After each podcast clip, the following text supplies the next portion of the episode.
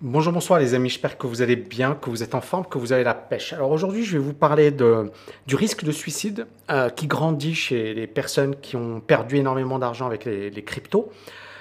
Et euh, on a eu plusieurs articles en ce sens. Hein. France Culture, le risque de suicide augmente chez les investisseurs en crypto. Euh, France Info, après l'effondrement de plusieurs crypto-monnaies, les investisseurs déchantent. J'ai vu mon capital chuter de 99%. Euh, on a eu des milliards de dollars hein, perdus euh, à cause de, ce crash. Euh, il y a eu quelques articles hein, sur ma chaîne YouTube. Tammy a raison, il nous parle de psychologie, voilà de la matière. des investisseurs envoient des messages désespérés sur les réseaux sociaux. Des numéros de prévention anti-suicide ont été partagés sur des forums spécialisés. Un homme avec qui nous avons discuté, qui préfère rester anonyme, a perdu plus de 200 000 euros. Il est aujourd'hui surendetté toutes ces économies sont parties en fumée. Euh, et clairement, voilà, euh, ça montre à quel point tu as raison, Tammy, les gens ne sont pas préparés. Non, les gens ne sont pas préparés. Euh, il y a également voilà, ce prof de psychiatrie et directeur d'un programme d'études sur les jeux de l'UCLA qui raconte que depuis le début de la pandémie, il a reçu en moyenne deux clients par mois qui n'ont jamais mis les pieds dans un casino, qui n'ont jamais parié, mais qui aujourd'hui ont un trouble du jeu en raison de cette relation malsaine avec l'argent en ligne. C'est comme un bar sans barman. Il y a tout ce nouveau alcool et les gens se le versent eux-mêmes. Et il est vrai que contrairement à l'alcoolisme ou autres dépendances diagnostiquées cliniquement, aucune infrastructure de soins n'a été mise en place pour les personnes atteintes de dépendance à la finance numérique. Très important. Pourquoi? De plus en plus de personnes, on parle de 8% en France, de 16% aux États-Unis, de personnes qui investissent sur les cryptos.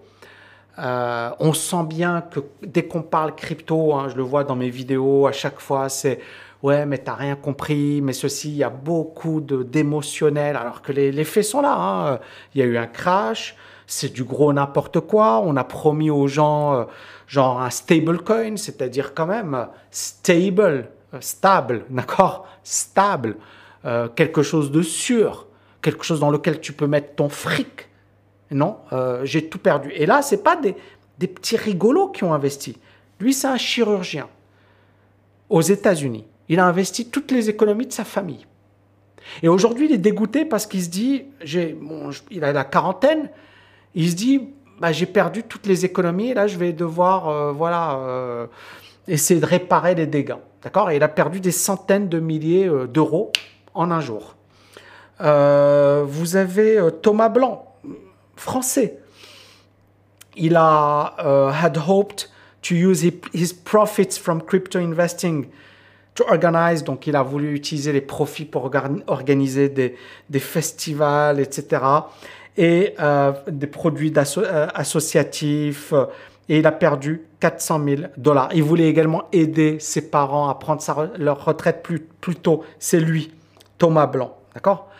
Eh ben voilà, il sourit, mais voilà, 400 000 euros, il, est, il paraît jeune, 400 000 dollars, ça fait quand même beaucoup d'argent. Euh, en Ukraine, 30 ans, euh, une personne qui travaille dans l'assurance, il pensait que le stablecoin serait plus sûr qu'une banque euh, dans son pays en guerre.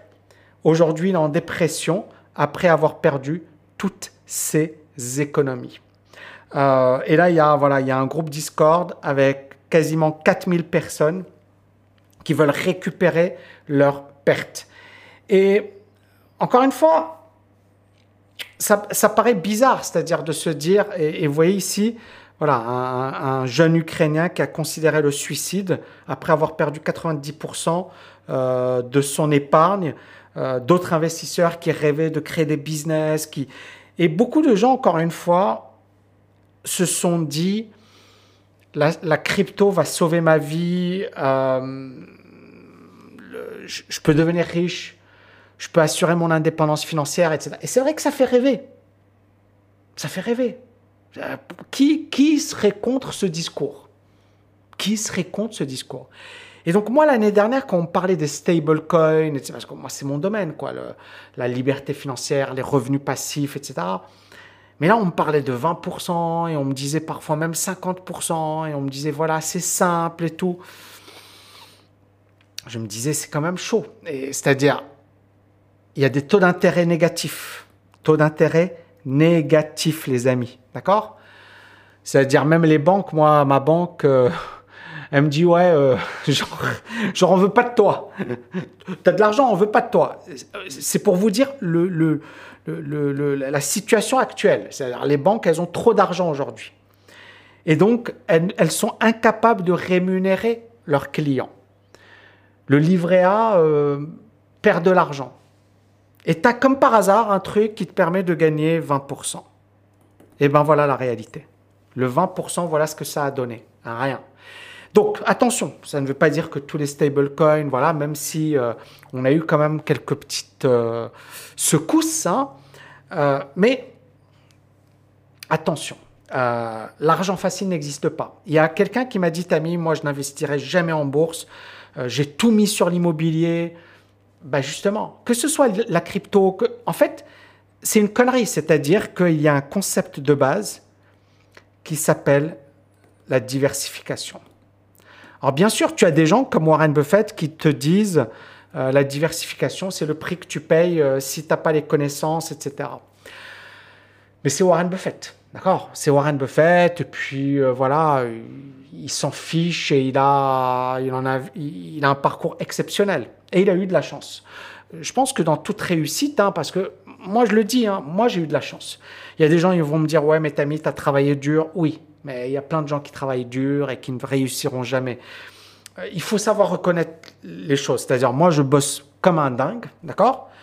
Euh, Je fais des sacrifices. Je, voilà, mais la chance va, va jouer un rôle dans nos vies. Il y a des facteurs qu'on ne maîtrise pas. Nous, notre but, c'est pas de nous dire, euh, bah, comme il y a de la chance, je fous rien. Non, c'est de bosser dur. Comme ça, quand tu as une opportunité, tu es prêt. D'accord? Il faut être prêt. Mais la chance, ça tombe pas. Moi, par exemple, aujourd'hui, je suis multimillionnaire. Bien sûr, je dis que j'ai eu de la chance. Mais la chance, je l'ai provoquée. Et j'ai tout fait pour mériter cette chance et pour... Voilà. Donc, vraiment, la, morale de, cette vidéo, c'est quoi? C'est premièrement, l'argent facile, l'argent magique, ça n'existe pas. Deuxièmement, comprendre la notion de risque. C'est-à-dire que quand tu investis dans les cryptos, aujourd'hui, euh, on a euh, clairement la possibilité d'investir sur plusieurs classes d'actifs. Donc, je ne sais pas moi, euh, si tu investis sur l'immobilier, si jamais il y a des lois qui font que ton immobilier s'effondre, si jamais, par exemple, je sais pas moi, tu pensais louer ton appartement à un certain prix, mais l'État te dit, OK, c'est trop cher. Les gens manifestent dans les rues, d'accord? Par exemple, au Canada, aujourd'hui, l'immobilier est en grave difficulté. Ça, c'est un article du Canadien, euh, du, journal des affaires. L'accès à la propriété connaît sa pire détérioration depuis 27 ans au Canada. Et aujourd'hui, on parle de l'indice d'accessibilité au logement, c'est-à-dire le fait de pouvoir accéder au logement, qui a connu sa pire détérioration depuis 27 ans et la pire en 40 ans. Ça veut dire quoi? Ça veut dire que les prix de l'immobilier flambent. Ça veut dire que très peu de gens pourront acheter un bien ou euh, voilà et même louer un bien au Canada c'est terrible hein. j'ai vu des, euh, reportages, j'ai lu des articles sur le sujet. apparemment, euh, je sais que parmi vous, il y a pas mal de Canadiens. Dites-moi ce que vous en pensez. Mais c'est effrayant, c'est-à-dire, euh, ça coûte une fortune. Et là, regardez, la première fois depuis 1994 qu'un ménage de nouveaux acheteurs qui gagne un revenu médian, c'est pas bas de non, non, médian, c'est moitié, moitié, devrait consacrer plus de 50% de ses revenus au remboursement de son hypothèque s'il achetait une maison représentative de son marché local. Alors, on parle de prix qui, qui sont emballés avec des fondamentaux qui, qui, dépassent la logique fondamentale, c'est-à-dire qu'on est dans, dans une sorte de bulle. On a l'accès à l'immobilier qui devient très difficile. Par exemple, à Montréal, on dit qu'un ménage médian devrait économiser 10% de ses revenus pendant 51 mois, plus de 4 ans pour obtenir la mise de fonds minimale. C'est ce que tu dois avoir pour pouvoir prétendre acheter un logement. À Vancouver et Toronto, c'est pire. Un ménage médian devrait épargner 452 mois, c'est-à-dire plus de 37 ans, et 363 mois, plus de 30 ans respectivement, Vancouver et Toronto pour avoir la mise de fonds nécessaire pour acheter une maison représentative de leur marché. C'est juste pour avoir la mise de fonds nécessaire. Donc, vous, voyez un peu l'état du marché immobilier. Donc, ça veut dire quoi? Ça veut dire qu'il va y avoir beaucoup de gens qui vont être... Euh, il y a beaucoup de Canadiens à Dubaï d'ailleurs. C'est peut-être une raison, hein, mais il y en a, il y a une grosse communauté hein, à, Dubaï. C'est incroyable. Euh, c'est peut-être cette crise de l'immobilier, ben, peut-être qu'elle ne sera pas tenable. Peut-être qu'à un certain moment, ben, ils vont faire passer des lois. Et donc, pour en revenir à notre sujet, clairement, si tu penses que l'immobilier n'aura aucun problème, pas de souci. Sinon, bah, tu diversifies, tu diversifies euh, sur les actifs, d'accord? Sur les stratégies également, hein, c'est-à-dire, euh, et puis bien évidemment au niveau mondial. Ne pas, ne pas tout investir euh, dans un seul endroit, etc. Ça, encore une fois, c'est pas au début. Au début, déjà, mais tout miser sur l'immobilier, c'est dangereux. C'est-à-dire, euh, il y a un risque. Donc, si tu es vraiment à fond dans l'immobilier, génial. Moi, je ne veux pas te dire non. Au contraire, je trouve que c'est très bien. Mais dis-toi, si jamais il y a des lois euh, sévères, si jamais il y a une crise, si jamais bah, l'État il va commencer à taper sur bah, des gens comme toi. C'est-à-dire, si tu es propriétaire immobilier, etc., il va commencer à te dire Eh oh, tu diminues ton loyer, tu fais. Il peut le faire, l'État. Il peut le faire. D'accord? Il peut t'imposer des choses. Et tu, n'auras rien à dire. Et donc à partir de là, voilà, il va dire, bon, euh, il y a le peuple qui n'est pas content. Et vous voyez la situation au Canada. C'est terrible. C'est un pays riche. Et vous avez des, gens, ils seront incapables d'acquérir un bien immobilier. Mais c'est le cas en France. À Paris, si t'es pas, voilà, c'est très difficile pour, une classe moyenne d'avoir un logement décent, je dirais. C'est très très difficile. Alors il y en a, hein, il y en a, mais ou alors ceux qui ont investi avant, qui ont eu le, bon réflexe dans les années 90, dans les années 80, début des années 2000, voilà. Mais aujourd'hui, ça va être de plus en plus compliqué. Donc on rentre dans une ère compliquée. Et clairement, il faut diversifier. Donc diversifier au niveau global, c'est-à-dire euh, même les actifs, hein, euh, euh, crypto, pourquoi pas, mais ne mets pas 100% et surtout pas d'emprunt. Et si ça explose, génial. Si ça s'effondre, ben c'est pas grave, ça représente une partie de ton patrimoine. Il faut vraiment être dans, dans cette optique le plus vite possible. Ensuite, euh, moi, pourquoi, j'insiste beaucoup sur les actions, la bourse, etc. Il y a beaucoup de gens, ils vont dire, ouais, mais t'as vu, et, remarque très pertinente, il y a des gens qui ont critiqué euh, Christine Lagarde, sa remarque par rapport au Bitcoin. Hein. Christine Lagarde disait, le Bitcoin ne vaut rien. Et beaucoup de gens ont dit, OK, ben, dans ce cas, comment protéger les gens qui ont investi sur Air France? Comment... Et le problème, c'est ça, c'est que en fait, l'État ne peut rien, mais Air France, on va pas, ou alors la bourse, on va pas retirer la bourse.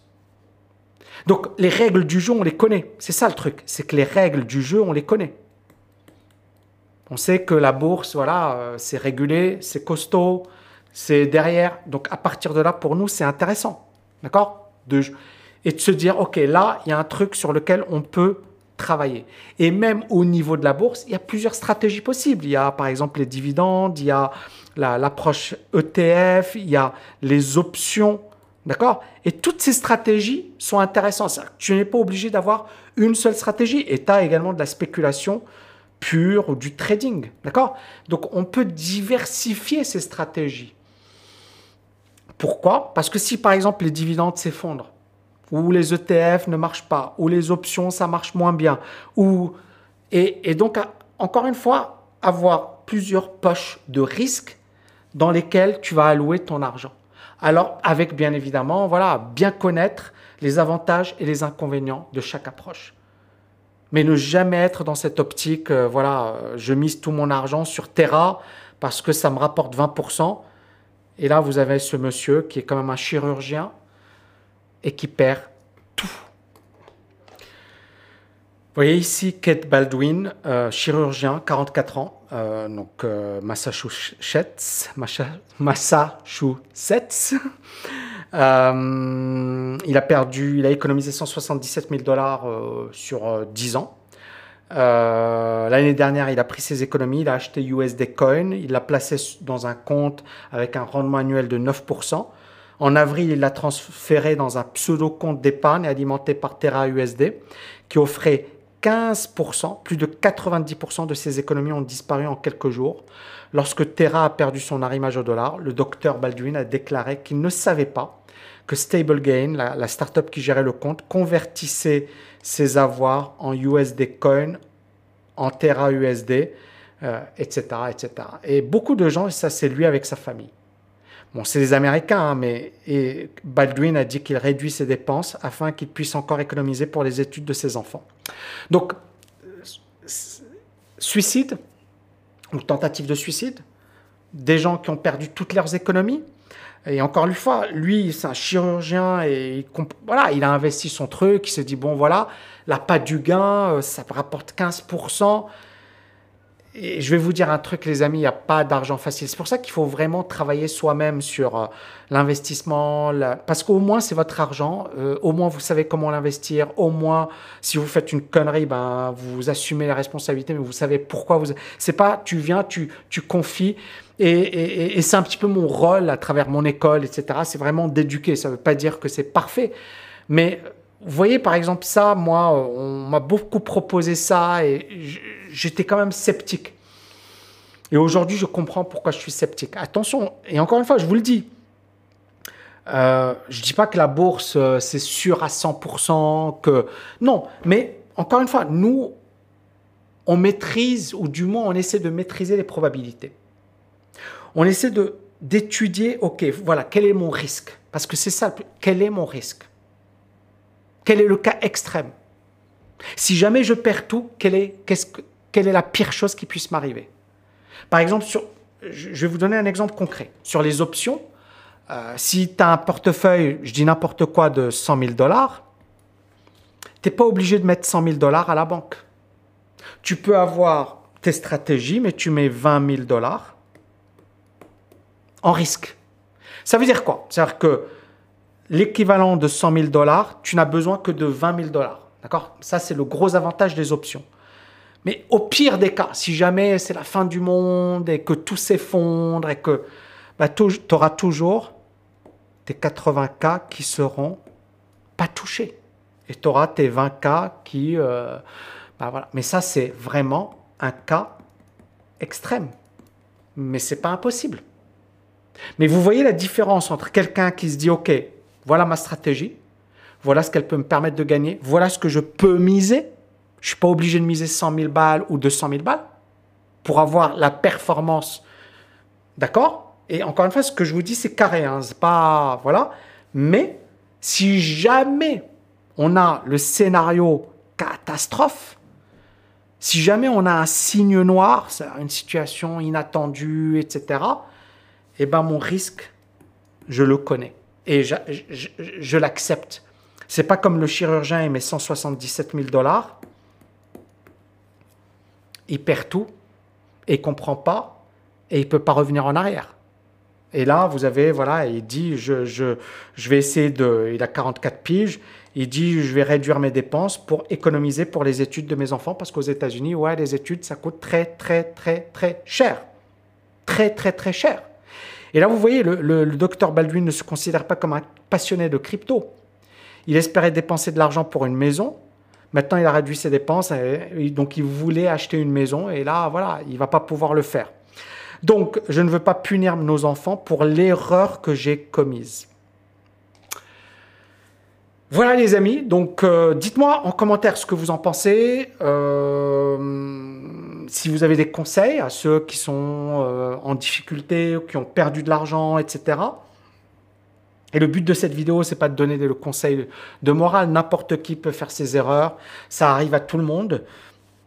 Le but, encore une fois, c'est vraiment de, de la prévention et, de faire ce travail d'éducation. C'est-à-dire vraiment ne pas oublier que vous avez une responsabilité dans la gestion de votre argent, dans la construction de votre avenir financier. Vous avez une responsabilité. Euh, Baldwin Kate, chirurgien, il a fait des études, ça lui a demandé des années de travail, d'accord? Et il a fait confiance à des gens qu'il ne connaissait pas pour gérer son argent. Et vous voyez pourquoi c'est important? Parce que cet argent, il a mis 10 ans. Alors c'est vrai qu'aux États-Unis, il aurait pu épargner plus, mais bon, je ne sais pas comment il dépense son argent, etc. Peu importe. Mais ce que je veux dire, c'est que c'est son épargne. Il a travaillé dur pour épargner cet argent pendant 10 années. Il faut pas oublier qu'aux États-Unis, euh, tu, tu rembourses le prêt de tes études. Il faut pas oublier, donc il y a ça aussi. Hein. Je sais que Obama et sa femme, ils ont fini de rembourser euh, leurs études à l'âge de 40-44 ans.